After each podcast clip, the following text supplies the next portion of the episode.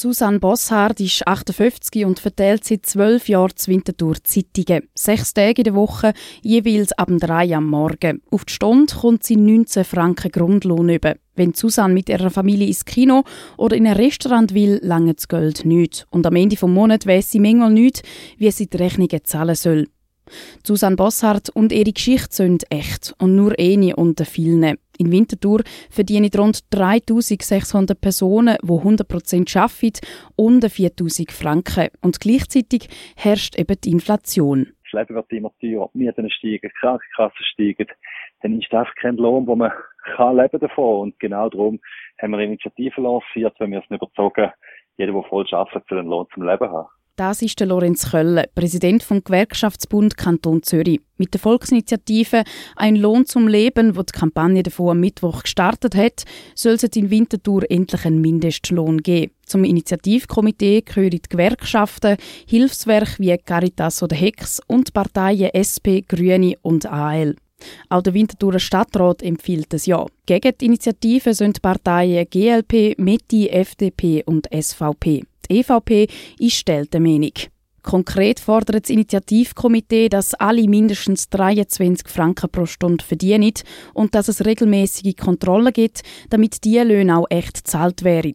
Ausnahmen soll es für Lernende, PraktikantInnen, unter 18-Jährige oder auch Familienmitglieder in Familienbetrieb geben. Der Mindestlohn ist am Schluss eine sozialpolitische Maßnahme, wenn man sich genau anschaut. Der Ursprung ist immer Bundesgerichtsurteil vom Mindestlohn im Kanton Neuburg und von dem her hat man wirklich sozusagen vom Existenzminimum von der, von der, von der Kosten, die es braucht zum Leben, zum Wohnen, urgerechnet und gesagt, was ist sozusagen das Allermindeste, was es braucht, um irgendwie halbwegs anständig über die Runden zu kommen.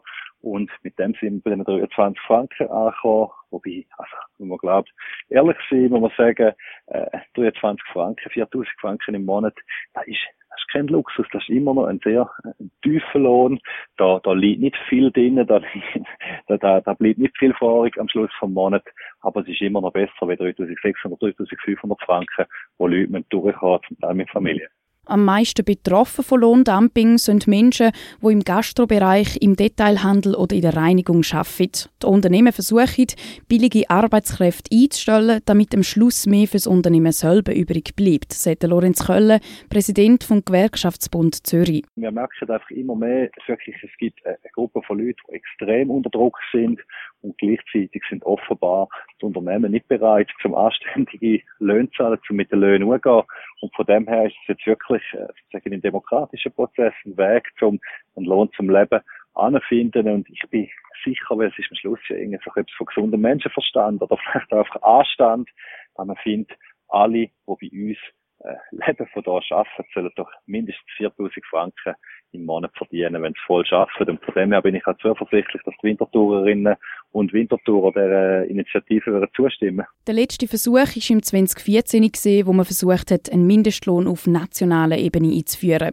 Seitdem ist das Leben aber nochmal um einiges teurer geworden. Weil es auf nationaler Ebene eben nicht geklappt hat, fokussiert sich das Initiativkomitee jetzt auf die kommunale Ebene, also nur auf die Stadt. Ich erinnere mich in den Abstimmungskampf 2014, wo man einen, einen schweizweiten Mindestlohn hat wollen einführen. Dort haben die Gegner die ganze Zeit gesagt, oh, es ist schlimm, dass wir überall machen Es ist doch ganz anders, steht man auf dem Landzig oder im Jura oder in einer Stadt wie Zürich oder Winterthur.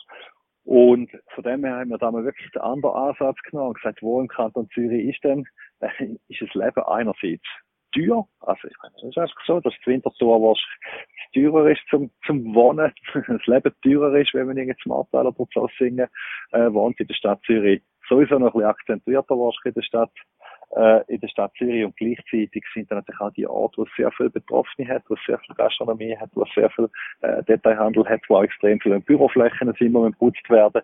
Und von dem her haben wir weg gesagt, wir wollen das Problem wirklich da mal dort, wo wir es am akutesten finden, dass das viele Leute betrifft, äh, anpacken und haben darum die kommunale Mindestlohninitiative gewählt als Ansatz. Am 18. Juni stimmt die Winterthurer Bevölkerung darüber ab, ob alle einen Lohn zum Leben bekommen sollen. Am gleichen Tag stimmt auch die Stadt Zürich über den Mindestlohnkompromiss ab. Der ist auf der Grundlage vom Gegenvorschlag von der Zürcher Ein Lohn zum Leben Initiative erarbeitet worden.